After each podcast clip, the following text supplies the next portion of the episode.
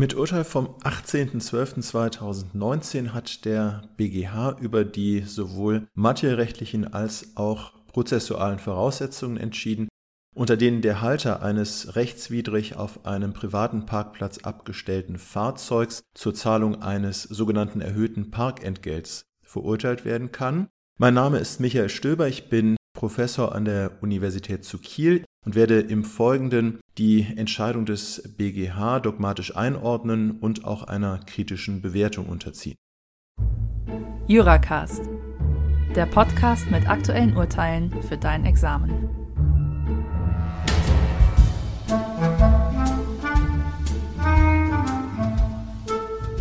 Im Fall des BGH ging es um einen privaten Krankenhausparkplatz, der von der Klägerin, einem Unternehmen, das private Parkräume bewirtschaftet, verwaltet wurde. Die Klägerin hatte die Aufgabe, den Parkplatz zu kontrollieren, gegebenenfalls Verstöße gegen die Parkbedingungen zu ahnden und auch das sogenannte erhöhte Parkentgelt beizutreiben. Dafür hatte die Klägerin auch von der Auftraggeberin, der Betreiberin der Krankenhäuser eine entsprechende Inkassovollmacht erhalten. Auf dem Parkplatz waren Schilder aufgestellt, auf denen darauf hingewiesen wurde, dass es sich um Privatparkplätze handelt. Und es war auch eine Höchstparkdauer angegeben, die mit einer Parkscheibe kostenlos in Anspruch genommen werden konnte. Weiter wurde darauf hingewiesen, dass in den Fällen einer Überschreitung der Höchstparkdauer und generell in den Fällen eines rechtswidrigen Parkens ein sogenanntes erhöhtes Parkentgelt von mindestens 30 Euro gezahlt werden muss. Die Beklagte war Halterin eines Pkw, der in drei Fällen auf einem der Krankenhausparkplätze abgestellt war, und zwar in einem Fall unter Überschreitung der vorgesehenen Höchstparkdauer und in zwei weiteren Fällen auf einem Mitarbeiterparkplatz, der nicht für Publikum vorgesehen war. Die Klägerin nahm nun die Beklagte als Halterin des betreffenden Pkw auf Zahlung des erhöhten Parkentgelts von jeweils 30 Euro in Anspruch, darüber hinaus noch auf die Erstattung der Kosten für eine Halteranfrage und der BGH hatte nun über die Frage zu entscheiden, ob der Klägerin der geltend gemachte Anspruch zustand. Zunächst einmal der Anspruch auf das erhöhte Parkentgelt von 30 Euro. Hier stellte sich zunächst einmal die Frage, ob zwischen den Beteiligten überhaupt ein Vertrag, ein vertragliches Schuldverhältnis betreffend die Nutzung der Parkfläche zustande gekommen war. Dies war aber recht unproblematisch. Der BGH hat im Hamburger Parkplatzfall im Urteil vom 14.07.1956 abgedruckt in BGHZ 21319 entschieden, dass derjenige, der einen kostenpflichtigen privaten Parkplatz befährt, sein Fahrzeug dort abstellt, einen entsprechenden Vertrag abschließt, dementsprechend auch vertraglich zur Zahlung der Vergütung verpflichtet wird. Der BGH hat das damals noch auf die von Larenz begründete Lehre vom sozialtypischen Verhalten gestützt. Dieser Lehre zufolge sollte ein Vertrag auch ohne Willenserklärungen zustande kommen können. Heute dagegen sieht man hier einen Fall einer konkludenten Willenserklärung. Derjenige, der einen Parkplatz befährt, erklärt damit konkludent sein Einverständnis zum Abschluss eines entgeltpflichtigen Vertrages über das Parken, über die Nutzung der Parkfläche.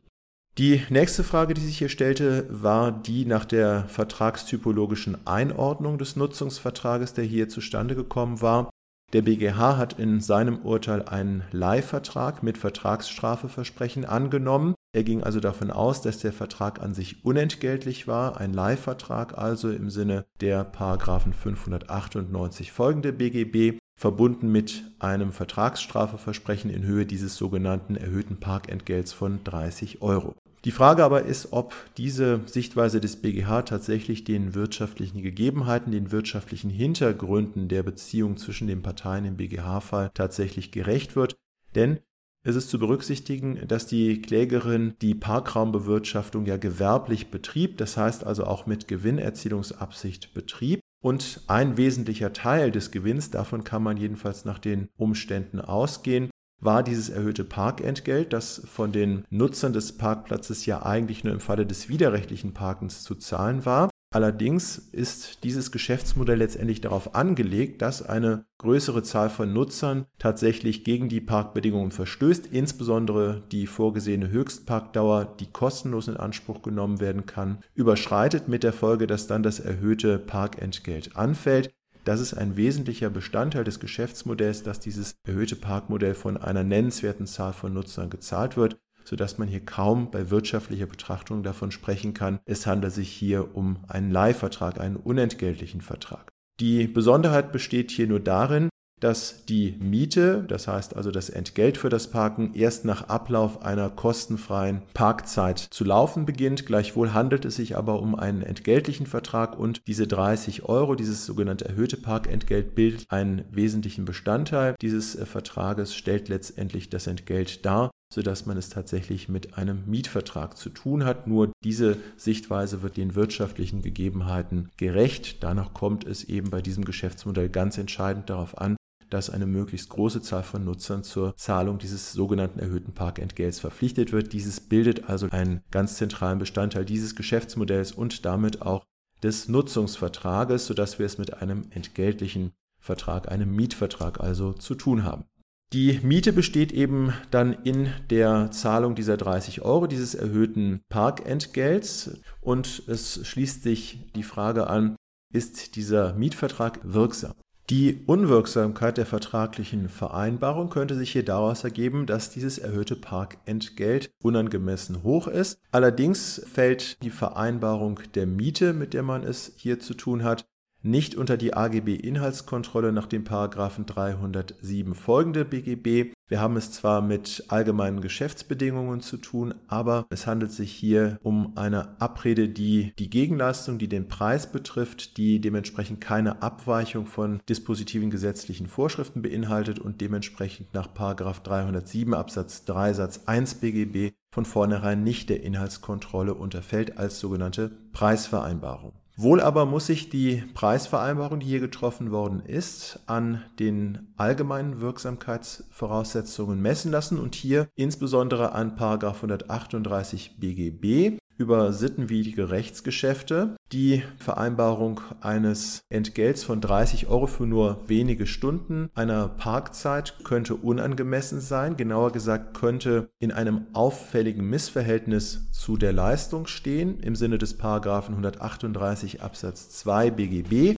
Danach ist insbesondere ein Rechtsgeschäft nichtig, durch das jemand unter Ausbeutung der Zwangslage, der Unerfahrenheit, des Mangels an Urteilsvermögen oder der erheblichen Willensschwäche eines anderen sich oder einem Dritten für eine Leistung Vermögensvorteile versprechen oder gewähren lässt, die in einem auffälligen Missverhältnis zu der Leistung stehen. Das ist das sogenannte wucherische Rechtsgeschäft. Ein auffälliges Missverhältnis liegt nach der ständigen Rechtsprechung des BGH in der Regel vor, wenn der objektive Wert von Leistung und Gegenleistung im Zeitpunkt des Vertragsschlusses um etwa 100 Prozent oder mehr voneinander abweichen oder anders formuliert, wenn das vereinbarte Entgelt doppelt so hoch ist wie der objektive Wert der Leistung. Dies bemisst sich nach dem Marktwert der betreffenden Leistung. Hier bestand die Leistung darin, eine Parkfläche zum Parken für einen Kraftfahrzeug zu überlassen und hier muss Maßstab das ortsübliche Parkentgelt sein. Man wird sagen können, dass unabhängig von der Stadt, um die es sich handelt, ein Parkentgelt von 30 Euro für eine Nutzungszeit von nur wenigen Stunden weit überhöht ist, sodass hier es sehr nahe lag, von einem auffälligen Missverhältnis zwischen der Leistung Überlassung der Parkfläche und der Gegenleistung 30 Euro als Nutzungsentgelt auszugehen. Allerdings muss beim Wuchertatbestand des § 138 Absatz 2 BGB immer auch der subjektive Tatbestand erfüllt sein, der darin besteht, dass die hier genannte näher beschriebene Schwächesituation des anderen Teils von dem begünstigten Teil bewusst ausgebeutet wird, das ist in der Praxis oft nur schwer festzustellen. Dafür gab es auch hier in unserem Fall keine Anhaltspunkte. Es blieb allerdings der Rückgriff auf die Generalklausel des Paragraphen 138 Absatz 1 BGB. Danach ist ganz allgemein ein Rechtsgeschäft, das gegen die guten Sitten verstößt, nichtig und in unserem Fall konnte der Unterfall eines sogenannten wucherähnlichen Geschäfts vorliegen. Das ist ein Unterfall des Paragraphen 138 Absatz 1 BGB und wenn man so will, ein Auffangtatbestand für Fälle, in denen wir zwar objektiv ein auffälliges Missverhältnis zwischen Leistung und Gegenleistung haben, aber der subjektive Tatbestand des 138 Absatz 2 des Wuchergeschäftes nicht erfüllt ist. Wir haben hier ein auffälliges Missverhältnis. Davon kann man wohl ausgehen bei einem Parkentgelt von 30 Euro für nur wenige Stunden Parkzeit. Und hinzu kommen muss nach der Rechtsprechung des BGH eine verwerfliche Gesinnung des Begünstigten. Das ist die subjektive Voraussetzung für das wucherähnliche Geschäft. Und diese verwerfliche Gesinnung, wird man wohl sagen können, lag hier zumindest recht nah. Denn dieses erhöhte Parkentgelt stellte einen ganz zentralen Teil dieses Geschäftsmodells dar, wie ich schon ausgeführt habe. Und auf die Erzielung dieses erhöhten Parkentgelts kam es diesem Parkraumbewirtschaftungsunternehmen der Klägerin ganz entscheidend an. Diese kostenlose Parkzeit diente als Köder dafür, dass man diesen Parkplatz nutzte und im Ergebnis sich auf ein Entgelt 30 Euro einließ, das man anderenfalls unter normalen Umständen nicht akzeptiert hätte. Deswegen kann man hier durchaus von einer verwerflichen Gesinnung der Klägerin als der Begünstigten dieser Abrede ausgehen, mit der Folge, dass nach 138 Absatz 1 BGB die hier getroffene Vereinbarung, vertragliche Vereinbarung über den Mietvertrag über die Parkfläche für ein Entgelt von 30 Euro nichtig war. Das ist meines Erachtens die zutreffende Lösung. Der BGH hat den Fall anders gelöst, verkennt aber meines Erachtens doch die wirtschaftlichen Gegebenheiten und Hintergründe, insbesondere die Ausrichtung dieses Geschäftsmodells, um das es hier geht. Wenn man der von mir vertretenen Sichtweise folgte, dass hier eine Nichtigkeit nach 138 Absatz 1 wegen eines wucherähnlichen Geschäfts gegeben war, dann bestand keine wirksame vertragliche Grundlage für das Zahlungsbegehren der Klägerin. Sie konnte dementsprechend nicht die Zahlung dieses in Anführungszeichen erhöhten Parkentgelts in Wahrheit der Miete von 30 Euro verlangen, sondern konnte nur einen Bereicherungsanspruch unter dem Gesichtspunkt der Eingriffskondition 812 Absatz 1 Satz 1 Alternative 2 BGB geltend machen. Durch das unbefugte Abstellen des Fahrzeugs ist ja ein Vorteil in Gestalt der Parkmöglichkeit erlangt worden, dies durch einen Eingriff in anderer Weise als durch Leistung und dafür kann dann der Wertersatz nach 818 Absatz 2 BGB verlangt werden. Dieser Wertersatz entspricht aber gerade nicht dem erhöhten Parkentgelt von 30 Euro, sondern der ortsüblichen Miete, dem ortsüblichen Entgelt für Parkplätze und dementsprechend nicht dem hier geltend gemachten Betrag von 30 Euro. Wenn man dagegen dem BGH folgte, was natürlich auch und auch in der Klausur vertretbar ist, wenn man also einen Leihvertrag mit Vertragsstrafeversprechen annahm, dann musste man der Frage nachgehen, ob dieses Vertragsstrafeversprechen wirksam war. Die Vertragsstrafe ist in den Paragraphen 339 folgende BGB geregelt. Nach diesen Vorschriften kann vereinbart werden, dass für den Fall einer Vertragsverletzung, beispielsweise einer verzögerten Leistung eine Vertragsstrafe von dem Schuldner zu zahlen ist. Und eine solche Abrede haben die Parteien nach Sichtweise des BGH hier getroffen. Für den Fall, dass gegen die Parkbedingungen verstoßen wird, sollte dieses erhöhte Parkentgelt von 30 Euro gezahlt werden. Das kann man, wenn man der Sichtweise des BGH folgt, als Vertragsstrafe einordnen. Diese Parkbedingungen, in denen auch das erhöhte Parkentgelt vorgesehen war, stellten allerdings klar, allgemeine Geschäftsbedingungen im Sinne der Paragraphen 305 folgende BGB dar. Es handelte sich für eine Vielzahl von Verträgen vorformulierte Vertragsbedingungen. Diese waren allerdings, wie der BGH richtig festgestellt hat, wirksam einbezogen. Es war insbesondere die Möglichkeit der zumutbaren Kenntnisnahme gewährt worden durch das Aushängen dieser Parkbedingungen. Fraglich war, ob dieses Vertragsstrafenversprechen einer Inhaltskontrolle nach den Paragraphen 307 folgende standhielt. Insoweit war zunächst an das Klauselverbot des Paragraphen 309 Nummer 6 BGB zu denken. Nach dieser Vorschrift ist eine Bestimmung in allgemeinen Geschäftsbedingungen unwirksam, durch die dem Verwender für den Fall der Nichtabnahme oder verspäteten Abnahme der Leistung, des Zahlungsverzugs oder für den Fall, dass der andere Vertragsteil sich vom Vertrag löst, die Zahlung einer Vertragsstrafe versprochen wird. Das heißt, eine Vertragsstrafe kann in AGB in diesen Fällen nicht wirksam vereinbart werden, jedenfalls im Verhältnis zu Verbrauchern.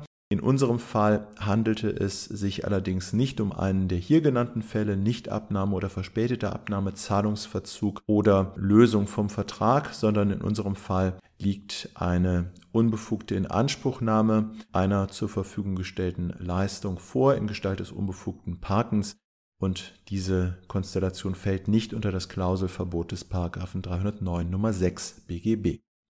Wohl aber bleibt die Generalklausel des Paragraphen 307 Absatz 1 BGB anwendbar. Danach ist eine Bestimmung in allgemeinen Geschäftsbedingungen ebenfalls unwirksam, wenn sie den Vertragspartner des Verwenders in einer gegen Treu und Glauben verstoßenen Weise unangemessen benachteiligt.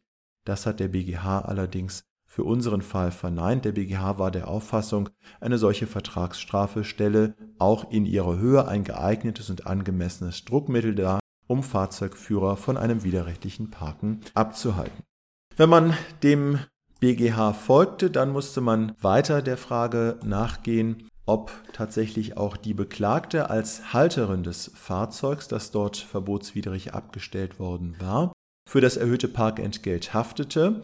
Der BGH hat in früheren Entscheidungen anerkannt, dass der Halter eines unbefugt geparkten Fahrzeugs, auch dann, wenn er selbst nicht gefahren ist, als sogenannter Zustandsstörer auf Unterlassung und auch auf Beseitigung, das heißt auf Entfernung des Fahrzeugs haftet. Das ergibt sich im Verhältnis zum Besitzer des betreffenden Grundstücks aus 862 BGB im Verhältnis zum Eigentümer der betreffenden Parkfläche aus 1004 BGB. Allerdings haftet der Halter nicht aus einem Vertrag, der ja nur zwischen dem Fahrer des Fahrzeugs und dem Betreiber des Parkplatzes abgeschlossen wird, und auch nicht auf Schadenersatz wegen Verletzung dieses Vertrages. Dementsprechend musste hier die Frage gestellt werden, konnte nachgewiesen werden, dass die Beklagte nicht nur Halterin des Fahrzeugs war, sondern dass sie das Fahrzeug zu den entscheidenden Zeitpunkten auch selbst gefahren hatte. Das hat die Klägerin bestritten. Sie hat ausgeführt, sie sei nicht Fahrerin des Fahrzeugs zu den streitgegenständlichen Zeitpunkten gewesen. Und hier war nun zu erwägen, ob möglicherweise ein sogenannter Beweis des ersten Anscheins dafür sprach, dass die Beklagte als Halterin auch Fahrerin in den maßgeblichen Zeitpunkten gewesen war. Das hat aber der BGH abgelehnt. Ein solcher Beweis des ersten Anscheins ist nur zulässig, wenn es um einen typischen Geschehensablauf geht, in Fällen also, in denen ein bestimmter Tatbestand nach der Lebenserfahrung auf eine bestimmte Ursache für den Eintritt eines bestimmten Erfolges hinweist. Das kann man aber in Bezug auf die Fahrereigenschaft des Halters nicht ohne weiteres annehmen. Häufig ist es so, dass ein Fahrzeug nicht nur vom Halter selbst, sondern auch von anderen Personen, etwa Familienangehörigen, gefahren wird, sodass wir hier nicht einen typischen Geschehensablauf haben, wie wir ihn für den Beweis des ersten Anscheins brauchen. Allerdings muss auch berücksichtigt werden, dass es für die Klägerin, für das Parkraumbewirtschaftungsunternehmen sehr schwierig ist, genau zu überprüfen, wer zu welchen Zeitpunkten das betreffende Fahrzeug gesteuert hat. Das sind Umstände, die in die Sphäre des Halters fallen, die für die Klägerin als Parkraumbewirtschaftungsunternehmen nicht ohne weiteres erkennbar sind.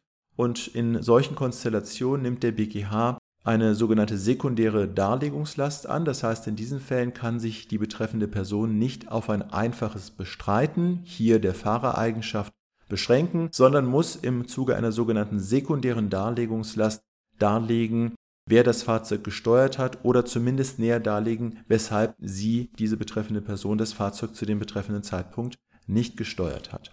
Es reicht also das bloße Bestreiten der Fahrereigenschaft nicht aus, und der BGH hat auch in diesem Verhältnis zwischen Halter und Fahrer eine solche Konstellation angenommen. Die Parkplatzbewirtschaftung stellt ein Massengeschäft dar. Es ist für den Betreiber des Parkplatzes sehr schwierig, genau nachzuhalten, welche Personen dort im Einzelnen die Fahrzeuge gesteuert haben. Dem Halter ist das dagegen deutlich leichter möglich, dazu Angaben zu machen. Und deswegen hat der BGH auch in dieser Konstellation eine sekundäre Darlegungslast angenommen. Das ist durchaus stimmig im Rahmen der übrigen Rechtsprechung des BGH.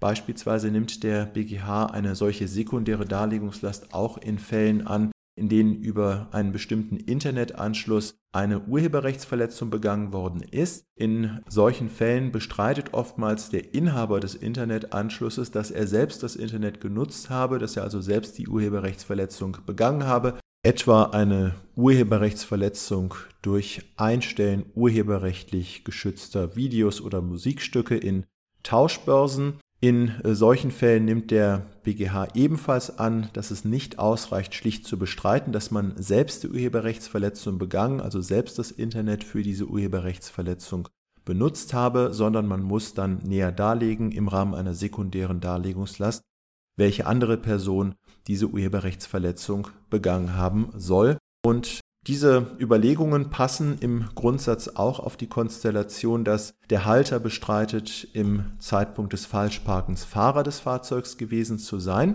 Allerdings ist zu berücksichtigen, dass sowohl in den Fällen der Urheberrechtsverletzung über einen Internetanschluss als auch in den Fällen des unbefugten Parkens oftmals die Nutzer, das heißt also der Nutzer des Internetanschlusses bzw. der Fahrer des betreffenden Fahrzeugs ein Familienangehöriger des Inhabers des Internetanschlusses bzw. des Halters des Fahrzeuges ist.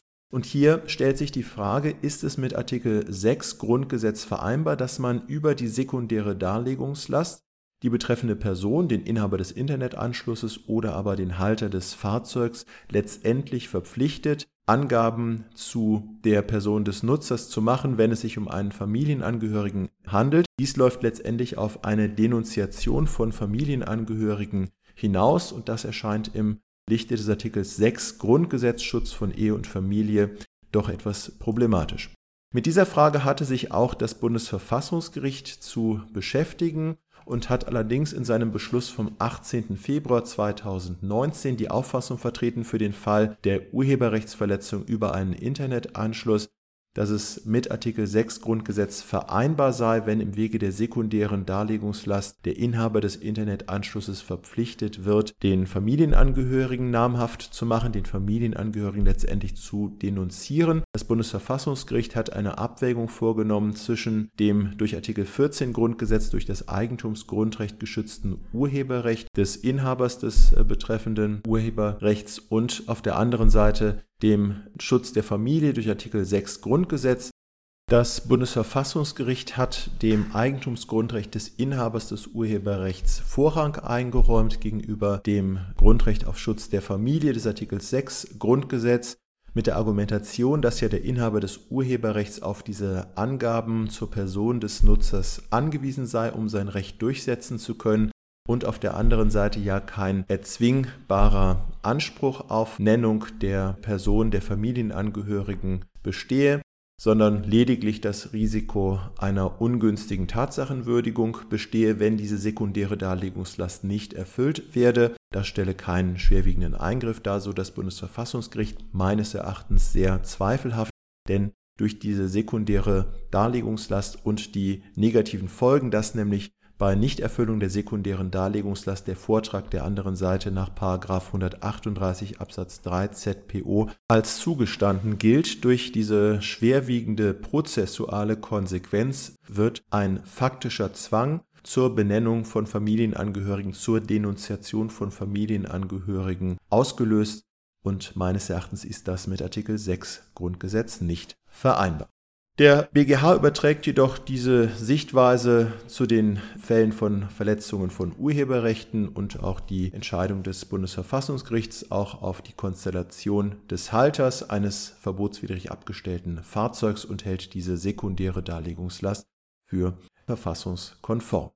Nach der Lösung des BGH bestand dementsprechend unter der Voraussetzung, dass diese sekundäre Darlegungslast nicht erfüllt wird, nicht zu einer anderen Person als Fahrer führt als der Beklagten, eine Haftung der Beklagten für das erhöhte Parkentgelt. Allerdings, was die Kosten für die Halterauskunft anbelangt, die zusätzlich hier geltend gemacht worden sind, Da handelt es sich um Kosten der Rechtsverfolgung und nach den allgemeinen Regeln können Kosten der Rechtsverfolgung, wie etwa die Kosten für diese Halterauskunft oder aber auch Anwaltskosten zur Verfolgung des geltend gemachten Anspruchs, nur in den Fällen eines deliktischen Anspruchs oder aber sonst unter den Voraussetzungen des Schuldnerverzugs 286 geltend gemacht werden, die im vorliegenden Fall nicht gegeben waren, sodass auch nach Ansicht des BGH die Kosten für die Halterauskunft nicht ersetzt verlangt werden konnten. Zusammenfassend lässt sich sagen, dass die Lösung des BGH insbesondere hinsichtlich des erhöhten Parkentgelts nicht überzeugt. Der BGH hat sich hier nicht ausreichend mit den wirtschaftlichen Hintergründen gerade dieses Geschäftsmodells der Parkraumbewirtschaftung auseinandergesetzt und ist so zu einer meiner Ansicht nach nicht überzeugenden Lösung gelangt. Richtigerweise hätte man anstelle des Leihvertrags hier einen Mietvertrag annehmen müssen und dieser Mietvertrag war dann meines Erachtens nach 138 Absatz 1 BGB als wucherähnliches Geschäft nichtig. Für bedenklich halte ich die Tendenz in der neueren Rechtsprechung des Bundesverfassungsgerichts und des BGH, dass man im Rahmen der sekundären Darlegungslast auch die Denunziation von Familienangehörigen für verfassungsrechtlich unbedenklich hält. Auch in dieser Hinsicht sollten Bundesverfassungsgericht und BGH ihre Rechtsprechung überdenken. Vielen Dank für Ihre Aufmerksamkeit.